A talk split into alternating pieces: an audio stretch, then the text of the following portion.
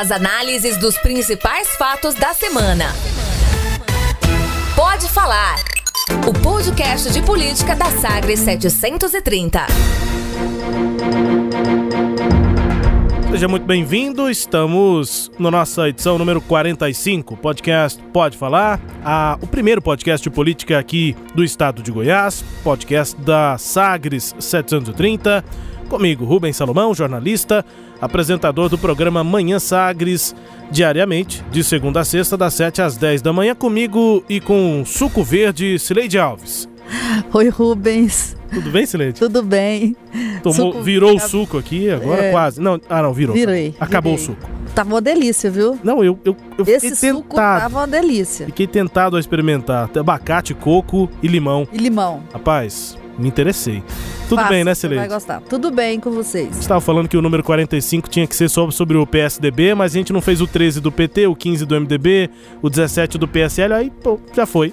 não, é, não vai ter e jeito. até tinha assunto, né, pra falar Claro. sobre o 13 do. sobre o 45, porque hoje é, tá prevista a convenção, né? Nós estamos gravando na sexta-feira, dia Verdade. 31, E vai haver convenção nacional do PSDB. O Alckmin está deixando a presidência e vai assumir o Bruno Araújo, que é deputado federal, ex-deputado federal de Pernambuco, foi ministro de cidades, muito, foi muito ligado ao ex-governador é, é, o ex-governador Marconi Perillo e é o nome indicado por João Dória, que hoje é o principal líder aí do PSDB. Eu gostei da definição da Folha nessa semana, dizendo que o Dória é, chega ao comando né, do PSDB, definitivamente, ele como hegemônico, assim, né? Depois de uma corrida de obstáculos. Após corrida de obstáculos, Dória comanda o PSDB. E é uma série de obstáculos, né? Lá atrás, né? É, e até chegar agora no Alckmin, que foi candidato à presidência e tudo. E o Dória, de fato, agora hegemônico aí no PSDB nacional. A gente vai falando sobre isso também aqui, mas o podcast número 45 tem dois focos principais. Os prime o primeiro é a polêmica da semana. A gente vai falar sobre essa disputa entre executivo e legislativo, a Assembleia Legislativa, né, deputados estaduais questionando e muito, criticando a atuação da secretária de Economia Cristiane Schmidt.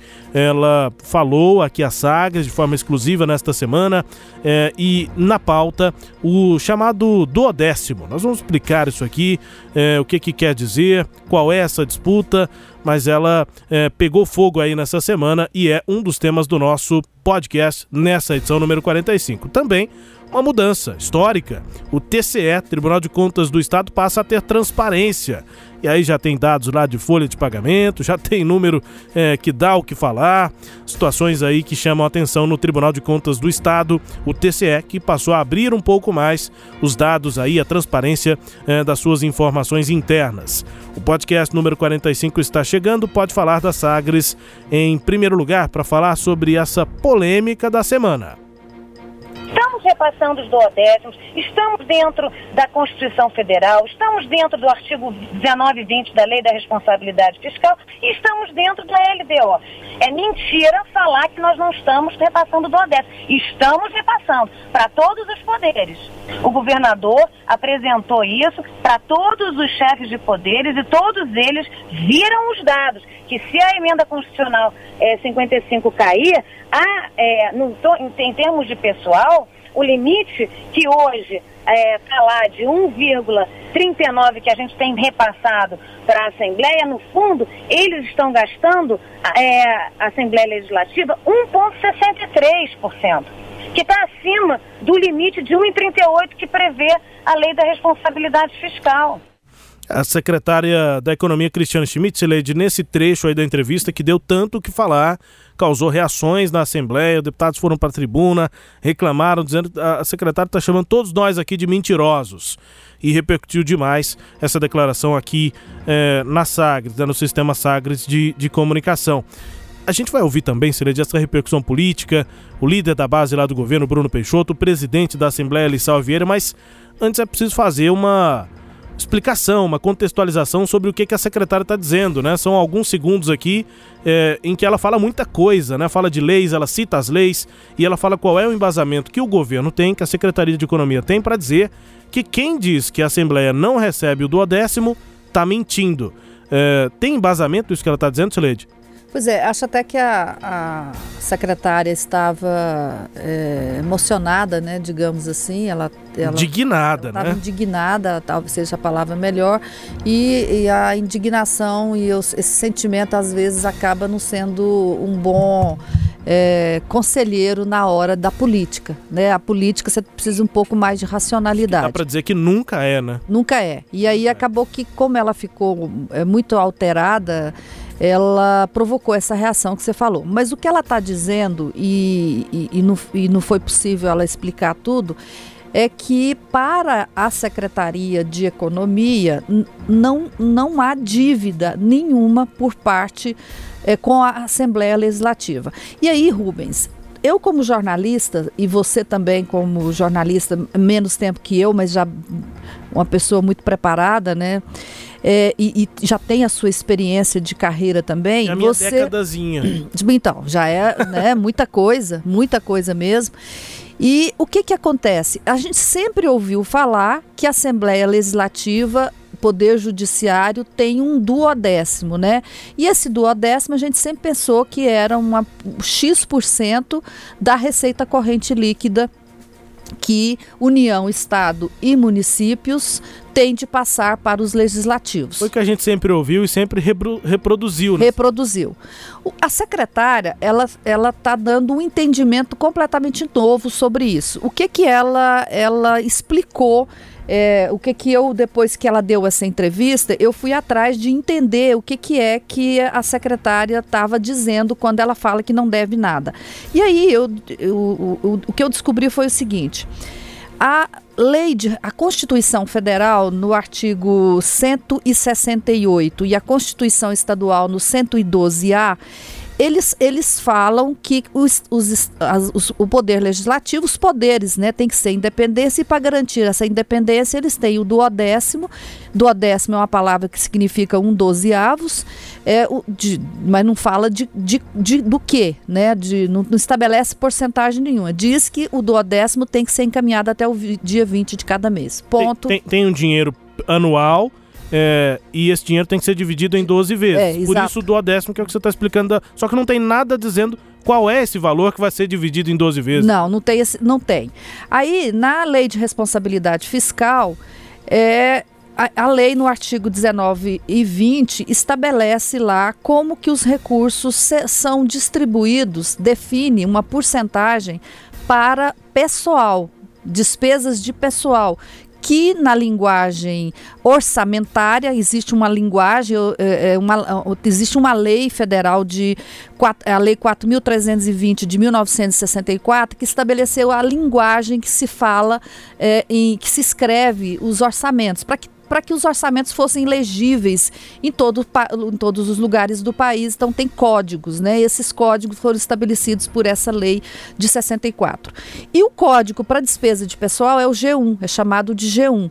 E aí, na, na lei de responsabilidade fiscal, ela estabeleceu lá no, no artigo é, 20 que cabe ao poder, a, a, repartição dos limites globais do artigo 19 poderá exceder os seguintes percentuais. O artigo 19 está falando dos recursos para o G1, esse grupo de pessoal. Uhum. Então estabelece que no caso do, no, aí a letra A do inciso 2 desse artigo estabelece na esfera estadual a 3% para o legislativo, incluindo o Tribunal de Contas do Estado. Então, 3% é o total que vai para o Poder Legislativo, que tem mais dois poderes auxiliares: o Tribunal de Contas do Estado e o Tribunal de Contas dos municípios. Então, 3% é da, o gasto, é o limite de gasto com pessoal.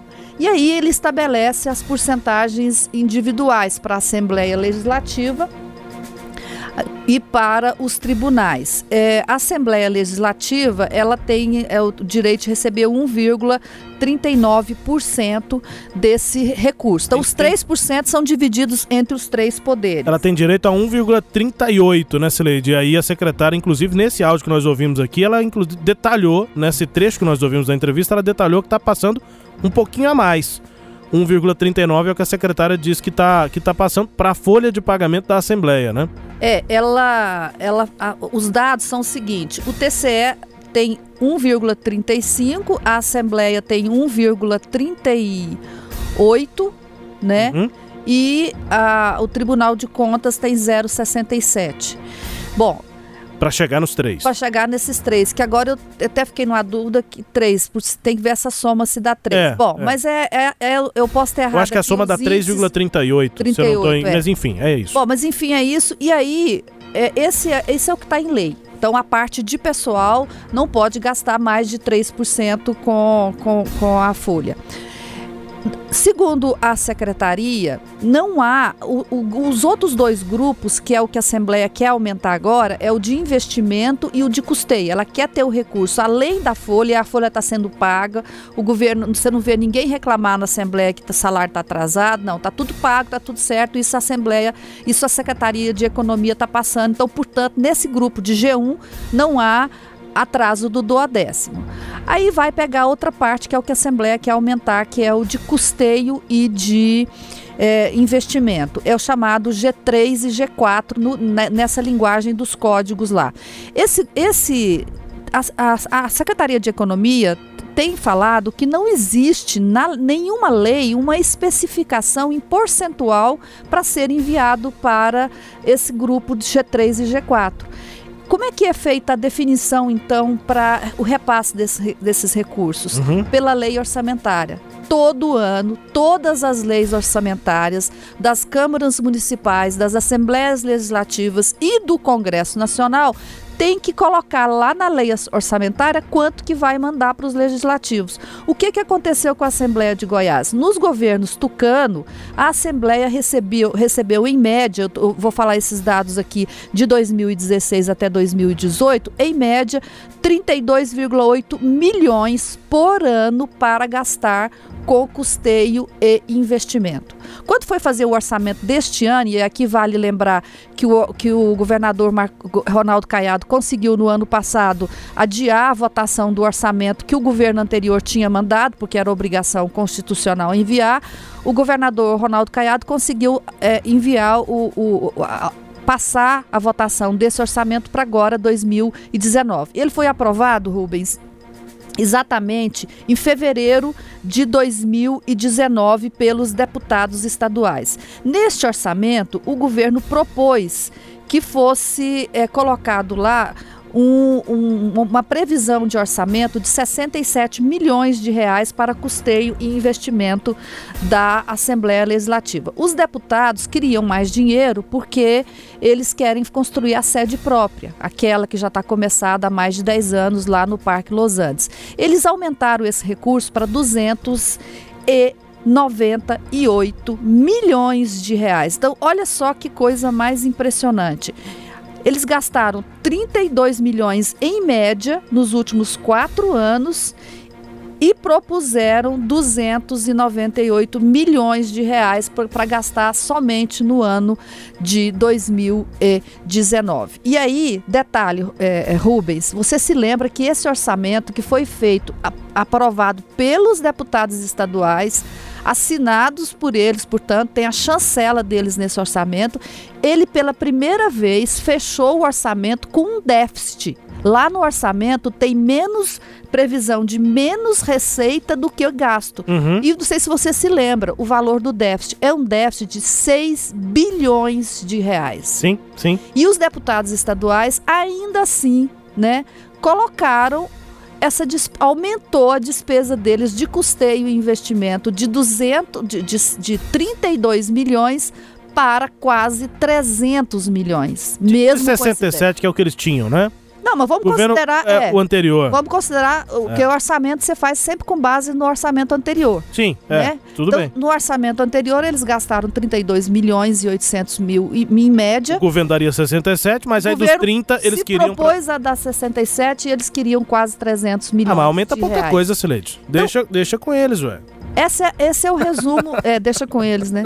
Esse é o resumo da história sobre o duodécimo. E é por isso que a por secretária isso... diz que ela que mente quem fala que é. não, não recebe o duodécimo. E tem uma, uma questão ainda. Tem uma palavrinha que foi incluída no orçamento que dá à secretária essa, essa sensação de que ela não tem que pagar nada. É a palavra até. Porque ela não tem que pagar nada, que ela não tem que pagar nada a mais. A mais. É. O que, que é o até? É que no, ficou no orçamento que a Assembleia tem até 298 milhões. Então o governo entende que esse até é, transformou os 280 milhões não em, é, não em, em, em, em teto, mas é, em piso, né?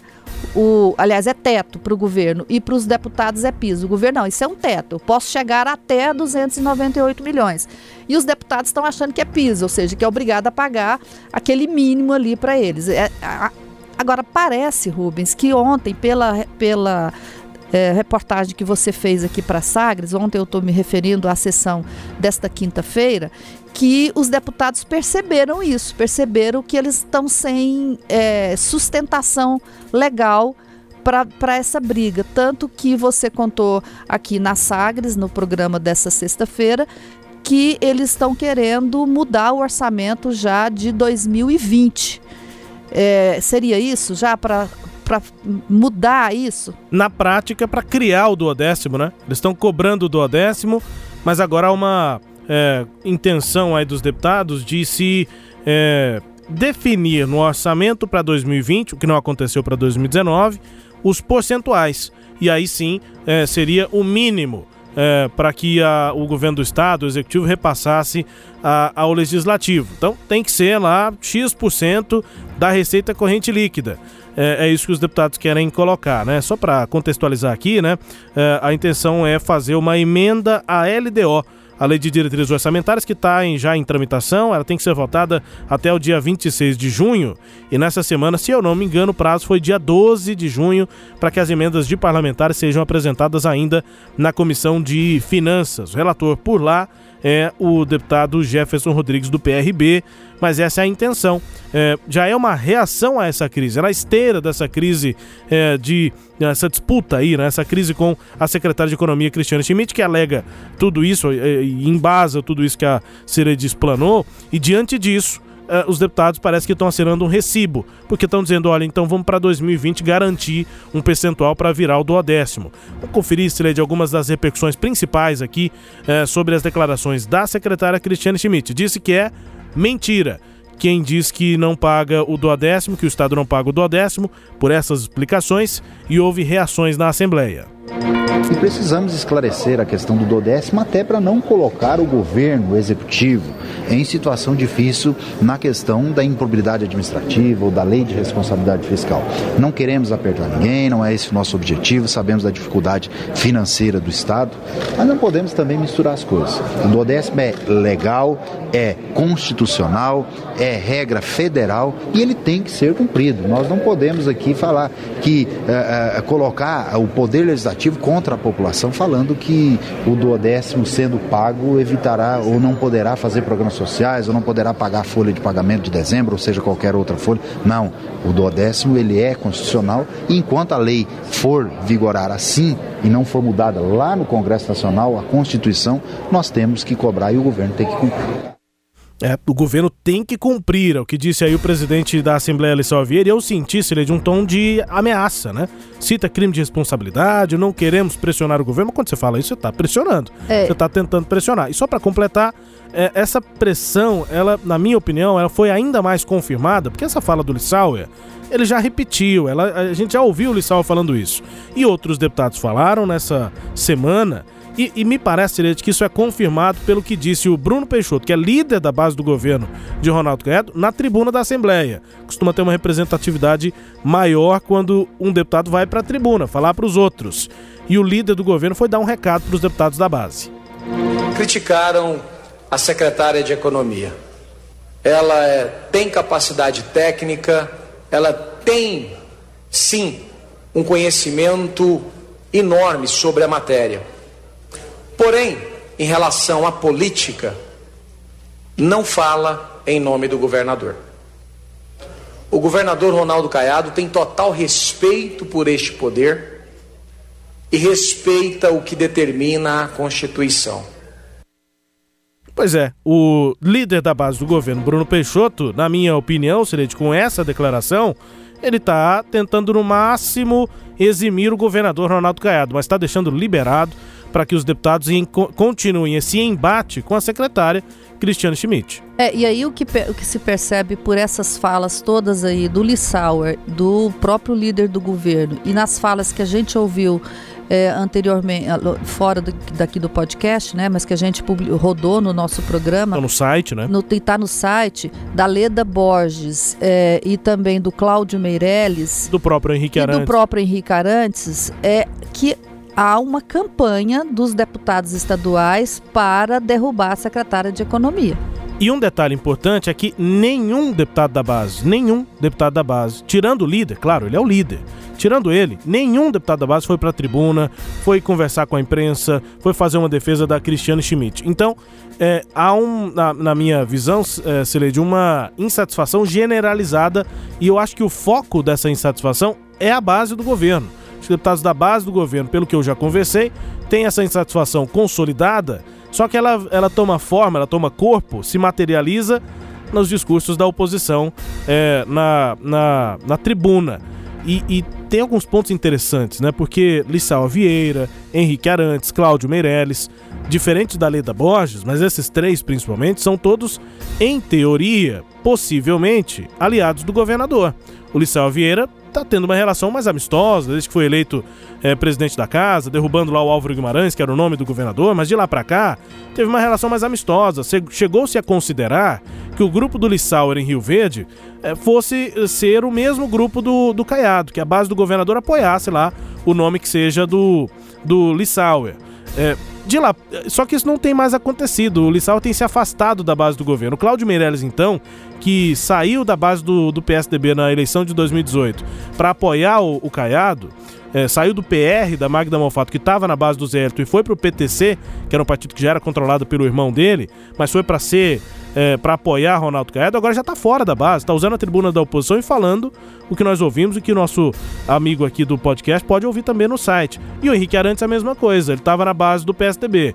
O PTB está conversando com o Caiado. As informações de bastidores dão conta de que o Jovair Arantes está é, sumidão porque praticamente está na base é, do governador, trabalhando já eleições de 2020. Então, tem essas questões particulares que chamam mais a atenção. Não são simplesmente deputados da oposição, como se fosse assim a bancada do PSDB ou do PT. Não, são deputados que até muito pouco tempo é, têm relação com o governo, conversaram com o governo para formar a base. Pois é, e me parece que a, a, a origem de tudo isso é falta de dinheiro.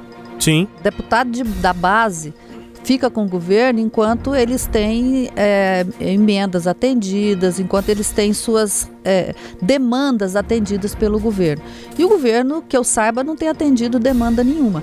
E aí, é curioso isso, acaba formando um espírito de corpo. É. dentro da Assembleia Legislativa. Oposição e base. Oposição e base acaba se unindo. E sem contar que teve essa, essa frase dela aí que que é, é, atingiu os brios de deputados, né? Eu, nós não aceitamos é. ser tratados dessa forma. Conveniente, né, Cibete? Conveniente. Conveniente que os deputados porque sintam os deputados sempre foram tratados de, dessa forma. É. O, o, o, acabamos de contar a história aqui que o governo anterior dava, passava muito menos recurso para a Assembleia e nem por isso a Assembleia se sentiu ameaçada na sua autonomia e na sua independência. Não cobraram do odécimo? Não cobraram do odécimo, então assim, é muito cômodo vir com esse discurso agora. E me chama muito a atenção que é, eles é, façam isso mesmo sabendo, como a gente disse há pouco, que o Estado está nessa dificuldade. Então, assim, eles não têm solidariedade, solidariedade com o governo que eles próprios participam. Não tem, assim, é, parece filho birrento. O filho quer viajar para Disney, o pai está em crise financeira, não tem dinheiro. O pai perdeu o emprego. O pai perdeu o emprego e o filho, não, eu quero ir para Disney. Então, meus amigos vão, não meus, vão? Meus amigos todos estão indo, por que, que só eu não vou? É. Então a Assembleia está muito parecendo isso, assim. A Assembleia sabe ou não sabe da realidade fiscal do Estado? A Assembleia conhece ou não? Pelo orçamento que ela votou, devia conhecer. E agora estão é, contrariados porque não querem e estão fazendo esse, esse, movimento aí para derrubar, derrubar a secretária. O que a, a, a incógnita agora, é, Rubens, é o seguinte: e o que fará o governador Ronaldo Caiado? aceitará essa pressão contra a secretária dele? E daí é importante o que o Bruno disse. Ele falou: não, o governador respeita o legislativo, foi do legislativo por tantos anos e tal, e respeita o direito constitucional. Foi o que o Bruno disse tem que ouvir o que, que o Caiado quer dizer sobre isso. É, exatamente. E aí esperar esses próximos passos. A secretária vai lá na terça-feira, né? Ela, ela foi convidada. E, e, e, também eu fico pensando, Rubens, é, eu vi a fala do Henrique Arantes, nós resolvemos convidá-la, mas se ela não vier, ela vai ser convocada. Assim, uma coisa intimidatória, como se um secretário, seja ele quem for, vai recusar um convite para ir na Assembleia Legislativa. Eu é. não imagino que isso acontecesse. E nem deve acontecer. Mas é, assim, eu acho que a grande questão é, é os, são os próximos passos aí do governador nessa, na relação dele com essa base. Né? E, e com o Lissauer, que está tá se revelando, na minha opinião, um político que tem muito foco no projeto político dele. Né? Isso, Aí o ouvinte usou uma palavra boa, Cileide. Foi o Francisco. É, chamou os deputados de ególatras. A corja de ególatras. Corja de ególatras. Foi a expressão que ele usou. Mas é isso, Rubens, vamos esperar para a gente sentir. Aí eu, é só para o nosso ouvinte que tiver interesse, na descrição uhum. é, do, do, do, do, podcast. do podcast que ele encontrar aí, que, eu vou, que a gente vai publicar esses links dessas falas okay. que a gente falou, uh, se referiu agora. Legal. Gente, então essa polêmica da semana, né? Você acompanhando ao longo da semana aqui na Sagres, todos os detalhes, inclusive aqui na Sagres e também aqui no podcast. Agora, um outro tema importante é o Tribunal de Contas do Estado, né? que teve um tem agora um novo portal de transparência com novidades e a fundamental é transparência, de fato. Há uma transparência mais acessível e pela primeira vez é possível consultar a íntegra da folha de pagamento, que era um segredo bem guardado no portal anterior. Fecha aspas. Reportagem de Cileide Alves. o que, é. que dá para entender até agora desse portal e principalmente da folha, né, Cileide? Do TCE.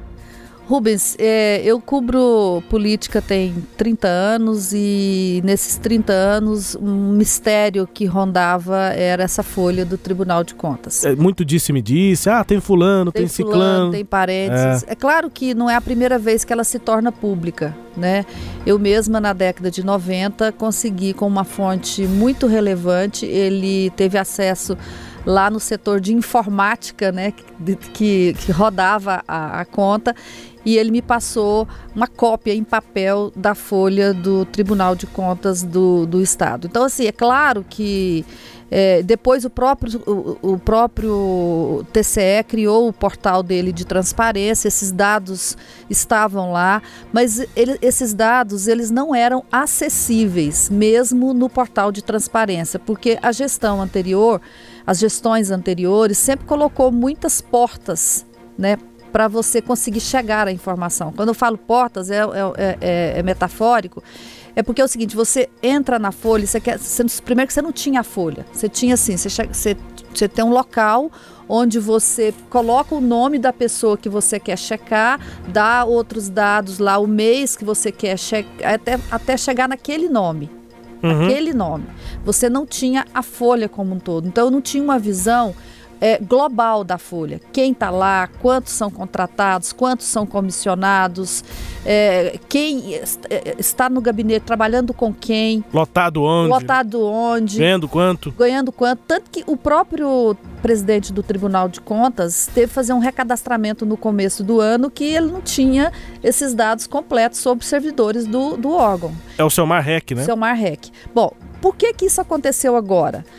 É, por que, que teve esse recadastramento e por que, que foi é, aberto aqui esse novo portal de transparência do TCE? Exatamente porque mudou o presidente em janeiro, o Selmar Reck, que você se referiu aí, ele é auditor, né? Então ele não é um conselheiro dos tradicionais, né? Ele não veio de indicação política.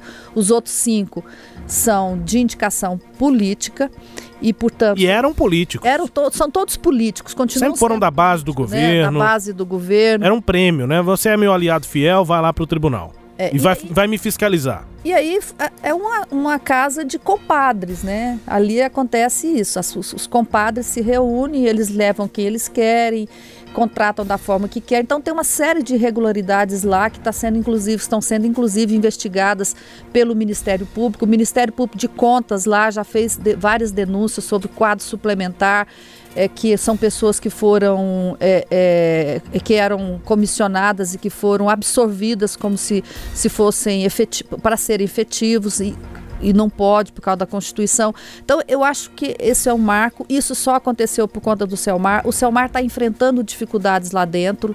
Ele pediu a demissão de 37 pessoas, aprendeu, apresentou uma resolução na, na última reunião, é, no dia 8 de maio, pedindo demissão de 37 pessoas desse quadro suplementar.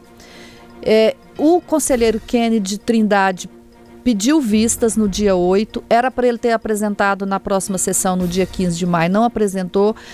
Nessa semana não teve sessão, não aconteceu sessão no TSE, então está parado lá esse, essa demissão.